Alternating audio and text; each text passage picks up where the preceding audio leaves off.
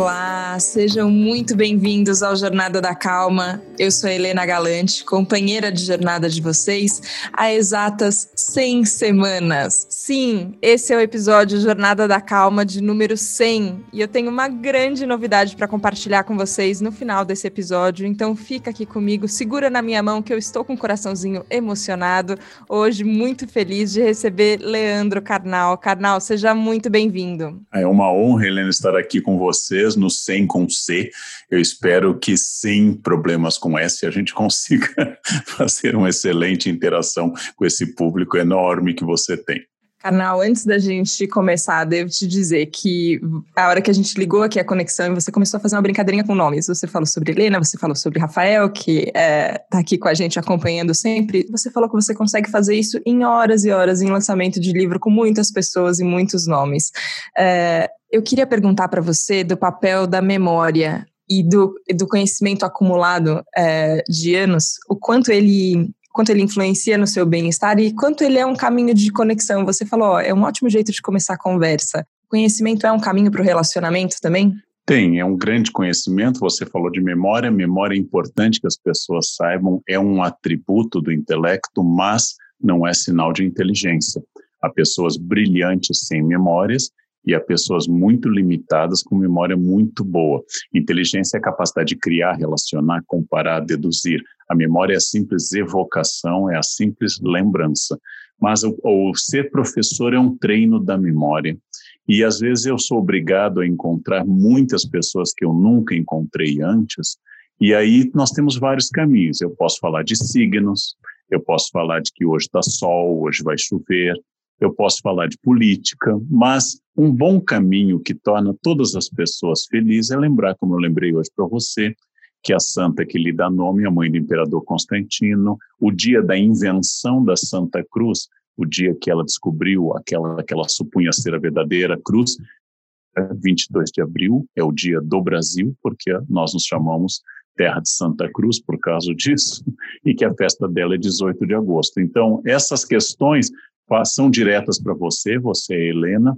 Essas questões são ah, verdadeiras, são fatos históricos e, ao mesmo tempo, elas facilitam a conversa. Então, é uma maneira de lidar com muita gente que eu nunca encontrei antes. Em um lançamento de livro, quando possível, porque eu não sei todos, eu começo pelo nome da pessoa. Então, chega alguém e me diz: Meu nome é Felipe, ah, amigo dos cavalos em grego, Filoipos. Ah, eu sou Teófilo, amigo de Deus, Teófilos. Né? Eu sou Gabriel, homem forte de Deus. Né? E assim, eu sou Letícia, eu sou feliz. Então, isso é uma maneira de introduzir etimologia, conhecimento latim, grego, são coisas boas para a conversa. Mas, de novo, memória é treino e uma habilidade mental. Mas se você não tem memória, não que você não é inteligente. Aliás, uma mulher brilhante que me orientou na USP, uma das mais inteligentes que eu conheço, a doutora Janice Teodoro da Silva, não tinha memória. E ela era brilhante, absolutamente genial. É bom, né? Porque memória dá para driblar, mas acho que é, é, a gente às vezes associa, né? Como se fosse, ah, eu tenho umas coisas na, na, cabeça mais perto na memória, e isso fosse sinal de inteligência ou não. Boa distinção feita, eu acho que isso é, é importante. Carnal, eu queria começar te perguntando sobre, sobre uma sensação de estabilidade que você transmite. Quando você conversa sobre muitos assuntos e, enfim, historiador, professor, apresentador de televisão agora também, tem o seu canal no, no YouTube, agora membro da Academia Paulista de Letras, parabéns. É, e todas as vezes você fala de assuntos muito diversos e me passa uma sensação de muita estabilidade. Isso é uma estabilidade emocional? Isso é só uma prática conquistada de muita fala durante muitos anos? Ou talvez seja uma impressão equivocada que eu tenho e aí dentro você está sentindo coisas completamente diferentes? Eu acho que né, tudo é bastante ambíguo. Em primeiro lugar, do ponto de vista profissional, dar aula há 38 anos, ter feito graduações, pós-graduações, ter morado fora, dá algum conhecimento, menor do que o de algumas pessoas e maior do que o de outras pessoas. É sempre posicional. Você sempre é menos culto do que alguém e mais culto do que outra pessoa. Não existe a pessoa que saiba tudo E não existe a pessoa que ignore tudo. O Paulo Freire insistia né, que todo saber existe e que aquele intelectual que fala 15 línguas, traduz do hebraico, às vezes não consegue amarrar o cadastro ou fazer uma lista de supermercado. Então, os saberes são muito variados.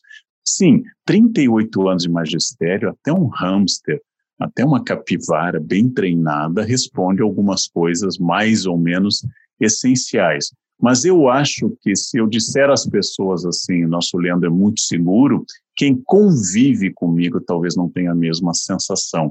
Então é um aspecto profissional. Muitas vezes eu perco o controle, muitas vezes eu sou colérico, muitas vezes eu sou inseguro. Eu acho que a face privada é sempre uma face diferente quando alguém me vê assim perdendo o controle, como antes era mais comum no trânsito, depois eu fiz um trabalho comigo mesmo para não me estressar no trânsito, por exemplo, alguém me visse assim gritando, nossa, Leandro, você gritando, eu disse, essa pessoa, enfim, me viu. Porque aqueles que me veem tranquilamente falando sobre um filósofo estão vendo uma ação profissional. Então, não, eu sou uma pessoa com contradições profundas. Já ouvi na minha família que Jesus te ama porque não convive contigo. Já ouvi essa expressão aqui em casa. Então, são questões muito complexas de todas as pessoas. Toda vez, isso é importante para você, toda vez que você vê alguém na televisão, no cinema, na rádio, num podcast, você está vendo um recorte, um viés de alguém. Você não está vendo toda a pessoa. Você não está vendo por completo. Você não está vendo a pessoa na sua integralidade. Você de fato vê só um recorte e o recorte que a pessoa deseja mostrar. Então, é muito importante trabalho do ponto de vista da imagem, da fala, do conhecimento e da atitude.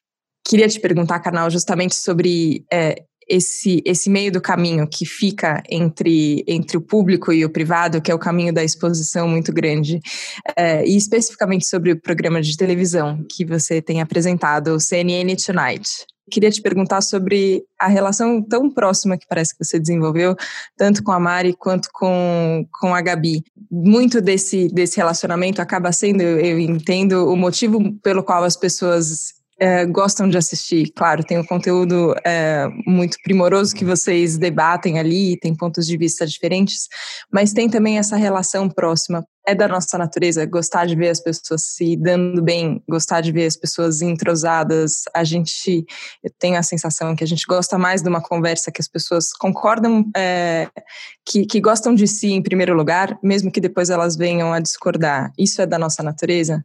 Eu sabe que o historiador Helena desconfia um pouco da expressão natureza humana que os filósofos e psicólogos trabalham mais. Eu acho que tanto há pessoas que adoram ver gente com harmonia comunicativa ou com integração, como há pessoas que adoram ver treta, para usar uma expressão mais comum, porque isso me dá uma sensação de que eu seja melhor. É uma sedução pelo mal alheio. Schopenhauer já trabalhou sobre isso em um texto, em que eu fico alegre que a desgraça não foi comigo. Então, nós gostamos de ver briga. Isso explica, talvez, a audiência a certos programas onde a briga seja a norma. Então, se existe uma natureza humana, pelo menos ela é variada. Eu, particularmente, gosto de ver pessoas que tenham uma harmonia. E se há uma discordância, que seja uma discordância de ideias e não pessoal e não agressiva, ou que um não tente, usando outra palavra muito popular, lacrar em cima do outro. Eu, a Gabriela e a Mari Palma temos uma identidade muito grande, mas nós não pensamos da mesma forma. Nós nos gostamos desde o primeiro instante. É muito fácil ser agradável com duas pessoas muito simpáticas, muito inteligentes e com suas próprias carreiras e vidas pessoais. As duas são muito bem resolvidas pessoalmente, têm companheiros muito legais, têm a sua própria rota intelectual e profissional, são mulheres empoderadas que não precisam orbitar ao redor de ninguém, têm sua luz própria e isto torna fácil a relação. É difícil a relação quando a pessoa traz carências muito grandes, quando a pessoa quer orbitar ao redor da luz alheia ou não tolera a luz alheia, e nós somos muito diferentes. A Gabriela é advogada, a Mari é uma bem-sucedida jornalista, eu sou professor historiador, ou seja, nós sequer concorremos no mesmo campo, pelo contrário, nós nos completamos. E isto é muito fácil. Agora, não há problema, e eu acho saudável, quando você coloca lado a lado pessoas que não concordam e trazem o debate, porque o contraditório é essencial para a existência da democracia e do crescimento. Aqueles que discordam de mim me ajudam a crescer, desde que essa discordância seja sobre argumentos, pontos de vista, desde que ela não envolva o ilícito e ilegal. Ninguém pode discordar de mim e dizer eu sou racista, isso não é admissível, e desde que exista o respeito mútuo. Então, não é a concordância ou a discordância que torna agradável, mas é o respeito. Às vezes o respeito existe entre pessoas que concordam e às vezes o respeito existe entre pessoas que discordam. Eu gosto de ver gente inteligente falando concordando ou discordando. E odeio ver choques pessoais, odeio ver agressão, adjetivação, discurso que em filosofia a gente chama ad hominem, quer dizer, eu faço uma falácia, um pensamento equivocado e digo que você não pode me dizer isso porque você, Helena, é aquilo. Isso é absolutamente desgastante e eu tenho horror a isso. A nossa harmonia é muito grande, ela não precisaria ser tão harmônica mas sempre é bom que seja muito respeitosa. Isso tem a ver com não responder haters, por exemplo? Porque, e acontece, né? E, e, são mensagens que não são agradáveis de ler e mexem com a gente, mas eu vejo que você não, não responde diretamente, não, não entra na mesma onda. É.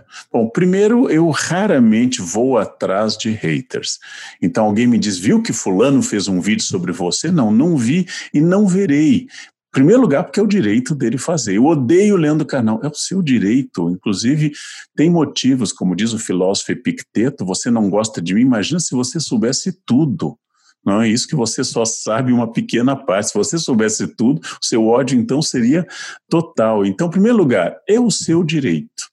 Na democracia, a gente lutou, a minha geração lutou por uma constituição, pelo fim do regime militar, não é só para ouvir o que eu quero. E eu acho que as pessoas têm o direito de não gostarem e de odiarem. Só que eu também entendo que é uma necessidade delas. Então, quando eu fico falando de algo, de alguém com raiva, com ódio, com adjetivos, eu estou expressando uma necessidade minha. Eu respeito a sua capacidade de simplesmente me odiar porque é um direito seu. Se você não me agredir fisicamente, não é. Eu sou contrário a processos por injúria, calúnia ou difamação, a não ser de fato que essa pessoa esteja se dedicando muito a destruir valores que sejam éticos. Agora, me achar um idiota, me achar burro, me achar um imbecil de autoajuda, não tem problema nenhum. Há momentos que eu concordo com o hate. Agora, se vem a minha página e despeja o ódio, ou eu não respondo, eu respondo com um certo distanciamento. Agora, assim, eu acho que nós temos que ouvir os críticos, quando eles são críticos do que eu penso. E nós temos que respeitar as pessoas passionais que adjetivam e agridem, porque isso é uma necessidade delas, ou usando uma expressão que eu não gosto muito, mas é uma energia delas.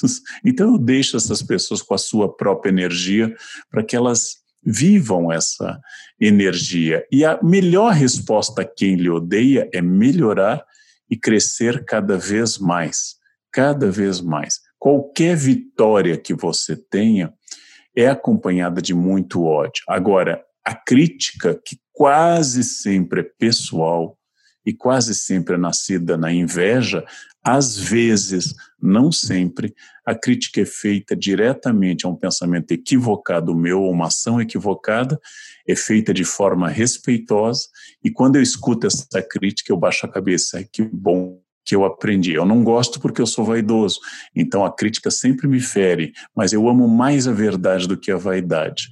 Então, quando alguém me diz de fato isso está errado, eu reconheço. Está errado. Agora a pessoa, seu careca, imbecil, você é um comunista, ou você é um fascista, você é um bolsonarista, você é um petista. Eu, bom, uh, é o seu direito, é o seu direito. Eu não, não tenho problemas com isso. Né? E a resposta a essas pessoas é que eu sei que é muito difícil acompanhar o crescimento e o sucesso de pessoas que a gente não gosta. É muito difícil para todo mundo, para mim, inclusive.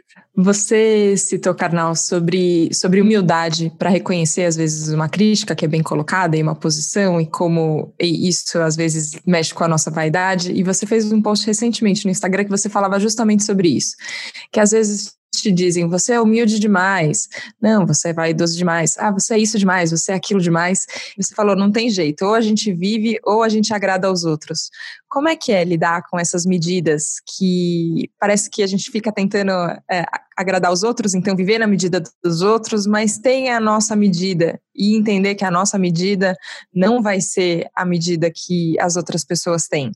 Bom, duvidar de si é sempre bom, nós não somos uma medida nem universal, nem infinita. Eu posso identificar várias coisas, Helena. A primeira, eu, eu li muito, especialmente em filosofia, os textos estoicos e os textos de grandes filósofos sobre a tranquilidade da alma, sobre a indiferença diante do infortúnio, meditações de Marco Aurélio, as sentenças de Epicteto, uh, li muito Sêneca, estudei muito Cícero, casualmente hoje de manhã, inclusive, então, eu tenho um abastecimento de conceitos formais filosóficos que falam da tranquilidade, usando um termo filosófico, a ataraxia, a indiferença um pouco diante das coisas. Segundo, eu faço terapia há mais de 30 anos. Isso também ajuda. Porque eu acho que a pessoa que se conhece um pouco, e hoje eu me conheço um pouco, ou pelo menos aos 58 eu me conheço mais do que eu me conhecia aos 18, então, posso fazer essa comparação, isso também ajuda. Mas eu identifico um terceiro fator, Helena, talvez o mais forte de todos. Ele se chama idade. Os espanhóis dizem que o diabo velho, o diabo viejo, sabe mais por velho do que por diabo. Então, uh, sim, existem todas as questões demoníacas dentro de nós, mas a idade, ela ensina, por exemplo, que não importa o que você diga, às vezes, quando eu estou conversando com alguém e a pessoa está discordando de mim tudo, por princípio, eu tenho uma brincadeira de conversa que as pessoas conhecem. Eu digo assim: o Sol é uma estrela. Para ver se a pessoa não, é um planeta ou é um cometa. Um pequeno teste. Porque tem gente, é, é, tem gente que realmente discorda por princípio. E a principal força que me leva a controlar minha vaidade, que é grande, é a vaidade. Então, por que é que eu, às vezes, não faço algo que, que seria ainda mais exibicionista, vaidade? É porque exatamente eu tenho medo de dar errado e eu ser ridicularizado. Então, a minha vaidade controla a minha vaidade. Eu já acreditei na humildade quando eu era uma pessoa que se empenhava em ser religioso. Hoje, como eu não sou religioso, eu acredito no autoconhecimento e melhorei nesse campo. Aí alguns vão dizer, nossa, imagina antes. É, imagina antes. Não? Como eu digo no campo físico, eu tenho nutricionista, eu tenho médico endocrinologista, eu tenho personal. E ainda assim meu corpo está longe da perfeição. Imagino se eu não tivesse se eu não tivesse essas pessoas. Funciona o mesmo no campo psíquico. Eu estou muito melhor do que eu era mas ainda falta muito. E às vezes eu erro, como diz o ato penitencial católico, por pensamentos, por palavras, por atos e omissões. Às vezes eu uso uma palavra que para mim tem um sentido e a pessoa considera ofensivo. E quando você é uma pessoa pública, você é um imã de muitos sentimentos. E a pessoa sente ofensa onde não houve ofensa. E às vezes ela me explicita isso. Por exemplo, eu usava uma expressão de uma palavra de origem grega que quer dizer inteligência, sabedoria dividida, que é esquizofrenia. Quando alguém estava dividido na sua percepção. E eu recebi uma carta muito forte de um esquizofrênico que sofria deste mal terrível, lutava contra isso, estava em tratamento e me disse que essa palavra era muito forte porque era uma agressão. Eu parei de usar a expressão. Porque apesar da expressão ser muito anterior à doença em si, ela pode ter esse conteúdo pejorativo. Então nós temos que ter esse cuidado. Não posso viver para os outros. Não importa como você lide com o seu corpo, a palavra que associamos ao rei Luís VI é o gordo. É Luís VI da França, o gordo, como Luís XIV é o rei sol, Luís XV é o bem-amado. Então, não importa, ah, mas eu sou Godon. Luís VI continua sendo Luís Capeto, o sexto do seu nome, continua sendo o gordo. Então, tem coisas que eu não posso controlar. Dona Maria I é a louca. Não importa que já tenham lhe acusado disso, mas Dona Maria I é a louca. Então tem que achar um corpo. Mas se eu posso não ofender alguém, eu aprendo. E eu já me arrependi porque fui corrigido. E vou lhe dar um último exemplo. Numa palestra no Rio de Janeiro, eu falei de uma pessoa portadora de Down, que eu acho super respeitoso, e uma mãe disse: não use portador, porque não é uma peça de roupa, não é um adereço, a pessoa é isso, né? Então eu parei de usar a palavra portador associado a Down. É um aprendizado. É um aprendizado. E eu, e eu mudo isso. E às vezes, quando eu erro numa fala, eu me corrijo a esse respeito. Agora, eu já sei que não importa quão cuidadoso eu seja, tem gente que é ofendida pelo simples fato de eu existir, de eu existir. Depende sempre de como eu me comporto a esse respeito. Eu gostei de ouvir você falando sobre é, a idade, como isso contribui, é, ainda mais num, num programa que é comemorativo de aniversário, de 100 episódios, eu penso sobre como era no primeiro e como é hoje, quanto muita coisa mudou e muita coisa eu aprendi, é, e o quanto tem essa sensação de que sempre falta aprender. É, e ouvir você, que é uma pessoa que eu admiro pela sabedoria e pelo conhecimento, falando: olha, eu sei um pouquinho de mim e preciso saber muito, e do conhecimento todo eu preciso aprender ainda muito mais, é uma inspiração e um alívio assim, sabe? Tudo bem, a gente sempre, sempre vai ter como como aprender mais. E eu acho que isso, é, eu vejo em você que não tem nenhuma vontade ou pretensão de parar tão cedo, né? Assim, é uma sede contínua. Não, eu gostaria de, por quê? De novo, é um impulso muito egoísta, porque aprender me dá a sensação de estar vivo. Hoje pela manhã eu estava lendo Cícero, é um autor difícil, especialmente em latim, e eu estava resolvendo dúvidas, procurando dicionário. Né? Eu perdi a fluência que eu tive um dia em latim, mas eu precisava. E graças a isso, hoje eu sei mais coisas sobre o que eu estava pesquisando, que era qual é a palavra e o sentido do uso de preconceito em latim para Cícero. Então eu hoje sei mais. Agora, nesse momento da manhã, eu sei mais do que eu sabia às cinco da manhã. Isso me deixa muito feliz. Então é um pouco egoísta. É como se eu aprendendo, me sentisse não morrendo. Eu imagino que meu corpo, já agora e cada vez mais para frente, vai pedir pausas. E eu preciso fazer essas pausas, mas eu não trabalho com a ideia de aposentadoria, de um fim aposentadoria é um justo direito de todo trabalhador. Quando eu digo que eu não trabalho com aposentadoria, não é a ideia de que eu não quero parar nunca, é que eu quero estar sempre com planos, com projetos, estou sempre pensando no momento seguinte. Acabei de escrever e mandar para as editoras um plano de livros até 2031. Uh, eu não avancei a esse respeito quais os livros que eu quero lançar até lá, porque talvez em 2031 eu tenha outra cabeça e surjam outros títulos, mas até 2031, seja 10 anos, eu consigo pensar naquilo que é automático, que surge automaticamente, naquilo que eu preciso imaginar de novo, eu sou inquieto, eu sou intelectualmente inquieto.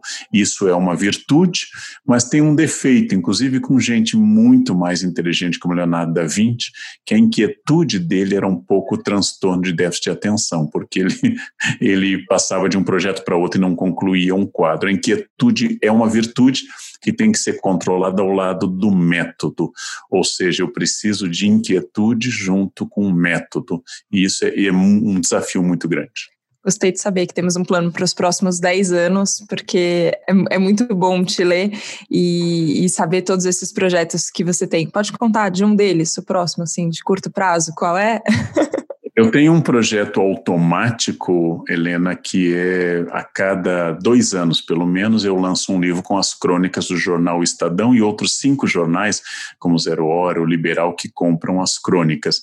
Então, eu, são textos que eu gosto muito, é um exercício de pensar em um texto curto de cinco mil toques sobre temas variados. Eu gosto, eu tenho prazer naqueles textos, eles me dão muito trabalho, então eu gosto de publicá-los e já temos três volumes, teremos esse ano o quarto volume. Achamos que era melhor lançar um a cada ano ímpar. Então eu tenho já vários sentido. Há livros que eu estou em ideia há muito tempo. Por exemplo, eu tenho muita vontade e comecei a pesquisar, porque estou concluindo um livro sobre o preconceito para a Companhia das Letras, junto com um grande professor, Luiz Estevam de Oliveira Fernandes, um grande amigo, e eu queria escrever um livro sobre o Jesus histórico porque é um tema que, que, me interessa muito, religiões, já escrevi vários livros sobre religiões, como Santos Fortes ou Pecar e Perdoar. Então eu queria muito isso. E eu tenho projetos dentro desse admirável mundo novo, junto com a Gabriela Prioli, nós vamos fazer um clube do livro. Esse Clube do Livro vai selecionar vários livros que, ao longo de quase um ano, nós vamos ler juntos: livros sobre Nietzsche, livros sobre história, livros sobre política. E a experiência que ela tem, ela é quase mais de 20 anos mais jovem do que eu, mas tem essa experiência já com o Clube do Livro, é muito positiva. E por que com a Gabriela? Porque eu e ela temos muita paixão pela leitura, porque nós reconhecemos que hoje nós somos diferentes por causa de livros. Então, quando você encontra duas pessoas apaixonadas pelos livros e podemos reunir pessoas e fazer disso um grupo, isso é muito bom. Tenho uma ideia de curso com o professor Cortella, tenho uma outra ideia de curso no canal, também estou crescendo muito nesse campo. Né? Eu quero me preparar para traduzir mais meus livros. Saiu um livro meu em espanhol, eu quero que saia um em inglês também, e já deveria ter ocorrido mas a pandemia interrompeu duas vezes uma carreira de palestrante internacional. Eu tinha dado uma palestra na França e uma em Portugal, e agora começaria em Nova York em abril do ano passado. Foi suspensa, obviamente, foi transferida para abril desse ano, já foi suspensa de novo. porque ainda não é seguro, e provavelmente vai começar em 2022. Eu quero fazer o que eu ainda não consigo, que é ser sutil e irônico também uh, nas palestras em francês, em inglês, alemão ou espanhol. Se eu puder fazer isso, eu ainda não consigo, eu só consigo ser um falante formal, mas eu gostaria de ser mais leve, mais ágil, mais cheio de figuras e metáforas coloridas, como eu consigo, por exemplo, em português. Consigo um pouco mais em algumas línguas, menos em outras. Eu quero aprender muito. Voltei há três anos a estudar piano, me formei em piano, voltei a estudar piano e há duas semanas voltei a fazer exercícios de caligrafia para fazer uma coisa que eu venho tentando há 50 anos inutilmente, que é melhorar a minha letra, mas eu não desisto. A minha letra é muito ruim, ela é muito feia, é uma letra muito disforme. Não é que ela seja ilegível, Uh, mas ela é feia, ela é infantil, ela é disforme. Eu vou tentar. Então, eu estou fazendo caligrafia de novo. Carnal, só queria te agradecer por você não desistir e seguir. É, eu, você falou sobre os livros que transformam a gente, e eu acho que os podcasts entram um pouco como um, um livreto que a gente lê ali e em meia hora muda a gente. Eu saio transformada desse nosso encontro. Quer, queria te agradecer mais uma vez. Muito obrigada. É, eu, quando falo de livros, é uma metáfora mais ampla, exemplo, para conhecimento. Um podcast, um bom filme, um texto, uma charge inteligente, tudo isso é fundamental para a nossa transformação. O que importa é o conhecimento. O livro, se ele for no computador, no papel, papiro, pergaminho, uh, ou audiobook, porque eu corro de manhã ouvindo livros, uh, tanto faz. A questão é o conhecimento. E, de fato, como você disse, se você se permite ouvir o que eu e você dissemos e se permite concordar, discordar, aprofundar, você cresceu. Você cresceu. Isto é o grande desafio espero continuar crescendo sempre, porque eu preciso. Carnal, muito obrigada, muito obrigada pela sua presença. Eu estou muito inspirada e agora chegou o momento de compartilhar com você, ouvinte do Jornada da Calma, qual é a nossa grande novidade que eu estou ansiosa para contar contar para vocês. Será que é um paradoxo estar ansiosa no Jornada da Calma? Mas tudo bem, vamos lá. Sim, o Jornada da Calma vai virar um livro, um livro comemorativo dos 100 primeiros episódios. A gente está lançando hoje, eu, a Mapa Lab, uma editora do Rio de Janeiro, junto com a editora Abril, uma campanha de financiamento coletivo para a gente fazer esse livro de uma maneira conjunta. Funciona basicamente como uma pré-venda. Você entrar lá no site catarse.me barra Jornada da Calma. Você pode comprar um livro, dois livros, cinco livros, quantos livros você quiser, ou ainda escolher algumas recompensas especiais que a gente preparou para vocês. E o que é mais legal é que todos os apoiadores do Catarse vão poder participar comigo da produção desse livro. Então a ideia é a gente escolher juntos quais são os trechos que não podem ficar de fora. Sabe aquelas frases que a gente escutou juntos e deu vontade de tatuar para nunca mais esquecer? Agora elas vão estar num livro, vão estar em papel. Você vai poder escolher também o nome do livro junto comigo, quais são os entrevistados que não podem ficar de fora. Teve alguma pergunta que eu não fiz que você gostaria que eu fizesse? Esse é o momento. A gente vai ter um canal muito aberto para construir juntos esse projeto que ele é feito junto sempre, toda semana. Então, essa é a novidade que eu queria compartilhar com vocês. Obrigada. Obrigada pela confiança, obrigada por estarem aqui comigo há 100 semanas, que a gente possa, daqui 10 anos, ainda continuar com esse projeto e muitos outros. Obrigada pela companhia e até a próxima segunda, no próximo Jornada da Calma.